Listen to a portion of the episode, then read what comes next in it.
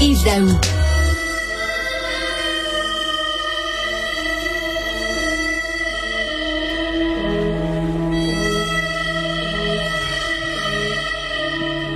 Il était une fois les Airbnb, Yves Daou.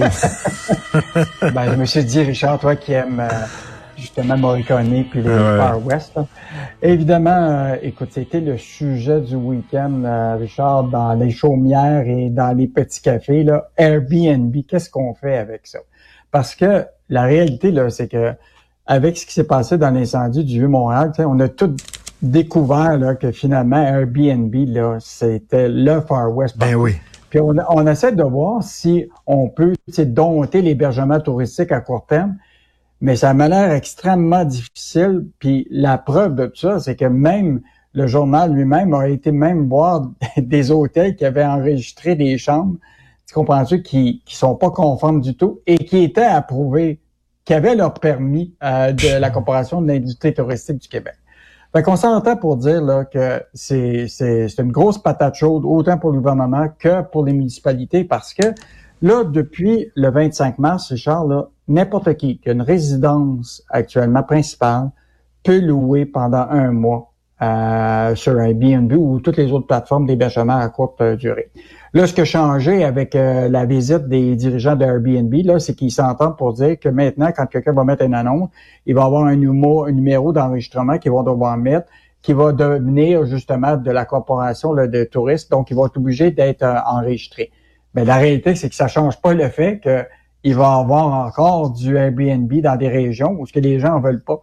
Et là, on a, nos journalistes ont consulté là, une dizaine de municipalités au Québec parce que les municipalités, là, la loi est passée, mais dans la loi, il est prévu que les villes peuvent passer un règlement pour l'interdire. Sauf que ça, ils devaient faire ça le 25 mars lors de la, de la loi. Ils peuvent toujours revenir rétro, euh, de façon rétrospective, mais la réalité, c'est qu'il y a des gens qui vont dire, ben moi, j'ai un droit acquis, la loi est passée. Ben oui. Peut, euh, effectivement, de, mais ce qui ressort, Richard, de toute cette, euh, ce, ce branle-bas de combat, c'est que cette patate chaude des villes, c'est qu'ils disent, nous autres, on a beau dire qu'on va, tu sais, dans le fond, on va dire, on va restreindre ça à une zone ou on va l'interdire complètement.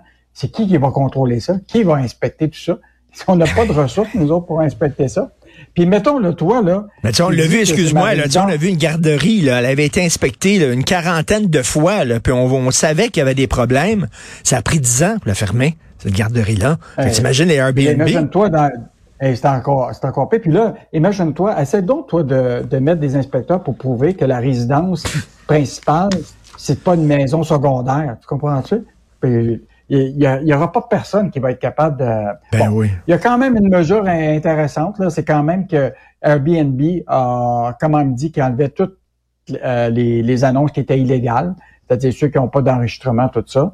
Mais il y a demain pas moins que l'enjeu de, de, de, contrôler ça dans les zones de villégiature, là, ça va rester un débat.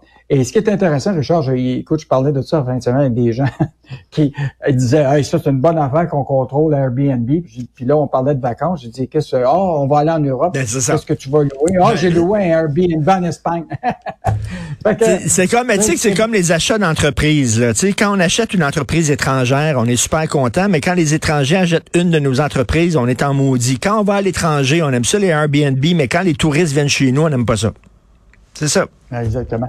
Puis là, euh, il y a une dame, on avait ça dans samedi, qui, elle, loue, parce qu'elle veut faire, elle, elle travaille, tu sais, de façon à l'extérieur, puis tout ça, puis elle loue une, partie de sa maison intergénérationnelle sur Airbnb. Puis là, c'est, elle vient de recevoir du Revenu Québec des amendes pour 11 250 pièces parce qu'elle n'avait pas justement le, le, permis en question. Euh, donc, il va y avoir des gens qui vont commencer à réfléchir à est-ce que ça ben vaut la peine euh, d'obtenir le permis parce que le permis il coûte juste 300 pièces. Hein? Fait que si tu l'as, ben tu peux louer euh, pendant une certaine période de temps. Là, euh. Mais tu sais, il y a des gens qui se retrouvent avec des voisins là que tu veux pas vraiment ah, avoir. hein, quand la maison, quand l'appartement d'à côté s'est rendu un bordel ou alors euh, les gangs de rue utilisent ça pour cacher leurs armes à feu. C'est pas le genre de voisin que tu rêves d'avoir. c'est quoi mais pourquoi, on donne, pourquoi on donne pas des amendes directement à Airbnb? Tu comprends-tu? Ben, ben eux autres, là, les plateformes, c'est des plateformes numériques, eux autres, ils se déchargent de tout. Hein? Il y a... Ben moi, j'offre une plateforme numérique, le monde peut être là-dedans, puis euh, Et là, eux autres, ils s'en sortent bien.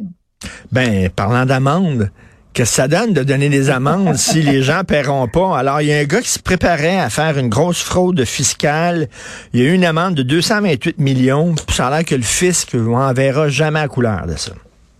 En fait, Richard, on surveille souvent les, tous les communiqués de presse de Revenu Québec. Par exemple, une amende, quelqu'un qui n'a pas respecté, euh, il a fait de la contrebande de, de, tabac, il y a une amende de 1000 pièces tout ça.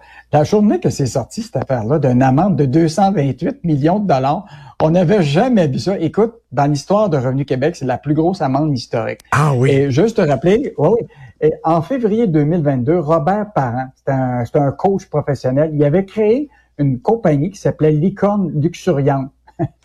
Puis la question, c'est que c'était une, transaction complètement fictive. Puis ça lui a permis de faire une demande de remboursement de taxes de 114 millions à, une compagnie à numéro. Et là, il a, tenté sa chance. Finalement, ça n'a pas marché, son affaire. Et même, il a écopé d'une amende personnelle du même montant, puis d'une peine d'emprisonnement de 12 mois avec sursis.